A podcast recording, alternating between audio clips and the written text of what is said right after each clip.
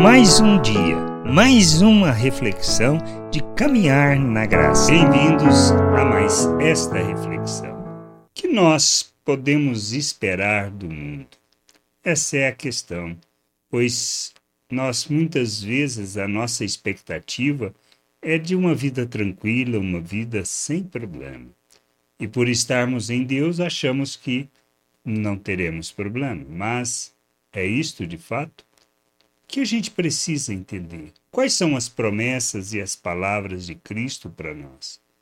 Que nós devemos, qual expectativa a gente deve ter, ou na realidade, qual a perspectiva que a gente deve olhar e que a gente deve ter um entendimento para não sermos é, frustrados e pensarmos segundo o mundo, achando que merecemos mais de Deus do que Ele tem nos dado.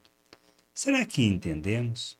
Então, esta é a questão. Conhecer as Escrituras nos, irão, nos irá conduzir a um processo de entendimento pleno da vontade de Deus para sermos, de fato, expressão daquilo que Ele deseja e não vivermos segundo a nossa perspectiva.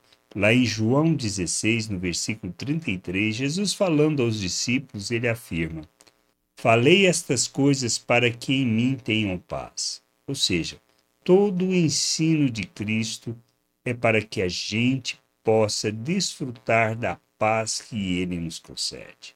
Paz abundante, vida abundante.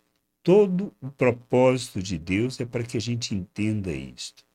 Agora, o que ele afirma depois? No mundo, vocês passam por aflições, mas tenham coragem. Eu venci o mundo. Então, do mundo, ou seja, o viver no mundo, o andar no mundo, estarmos aqui, não precisamos esperar outra coisa que não aflições. É o entendimento que a gente precisa ter. Não adianta esperarmos outra coisa da realidade em que a gente vive. Temos que entender e compreender que no mundo as circunstâncias não podem medir ou não podem afetar a nossa maneira de viver. A paz que precisamos, nós temos em Cristo. E a gente precisa conhecer e compreender a obra que ele fez. Acharmos que podemos viver o reino de Deus, ou seja, é, vivemos neste mundo por um aspecto, ou por uma expectativa, ou por um posicionamento religioso, achando que Deus vai nos falar do nada as coisas, nós estamos equivocados. Se não conhecermos as Escrituras, se não compreendermos as promessas de Deus, nós não viveremos neste mundo como agrada ao Pai. Conhecimento das Escrituras não é o suficiente. Nós precisamos fazer a jornada de conhecermos o nosso Deus. Quando temos o entendimento das Escrituras, do que Deus fala o que ele nos ensina, nós precisamos buscar o conhecimento do Senhor. Fazermos a jornada que nos conduz à maturidade e à plena estatura de Cristo, fundamentados na palavra de Deus, fundamentados nas promessas. E aí então desfrutaremos da vida abundante, desfrutaremos da paz que nós tanto desejamos, independente das circunstâncias que nós estejamos vivendo. Essa é a questão nas lutas, nos problemas, nas faltas, nas abundâncias, em tudo, nós não andamos segundo a forma de pensar do mundo, mas vivemos segundo a perspectiva eterna, segundo os valores eternos do reino de Deus. É isto que a gente precisa entender. E fundamentados nisso, nós vivemos neste mundo de maneira que a gente revele o Pai em todas as situações. E revelando o Pai, nós só conseguimos se nós imitarmos a Cristo. E imitamos a Cristo quando conhecemos a Ele.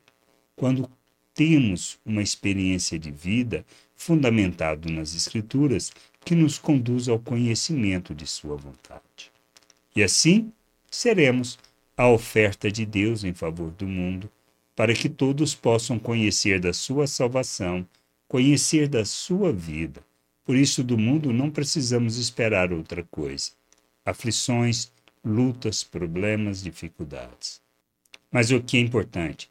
Entendermos que nós Não andamos pelo que vemos, nem pelo que passamos, mas segundo as promessas de Deus. Mas isso só é viável se eu conhecer, se eu buscar o conhecimento na Escritura, se eu me empenhar por ler, por entender, seguindo de forma assim metódica, sistemática, usando um plano de leitura, mas fundamentando no conhecimento daquilo que Deus está falando. É uma jornada. É uma jornada que precisa de perseverança, de vontade, de domínio próprio para que a gente insista em fazer.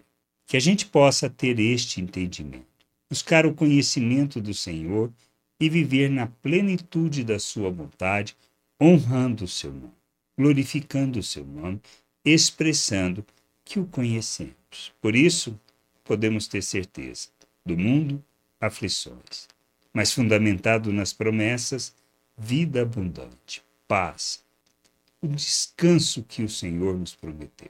Graça e paz sobre a tua vida. Amém.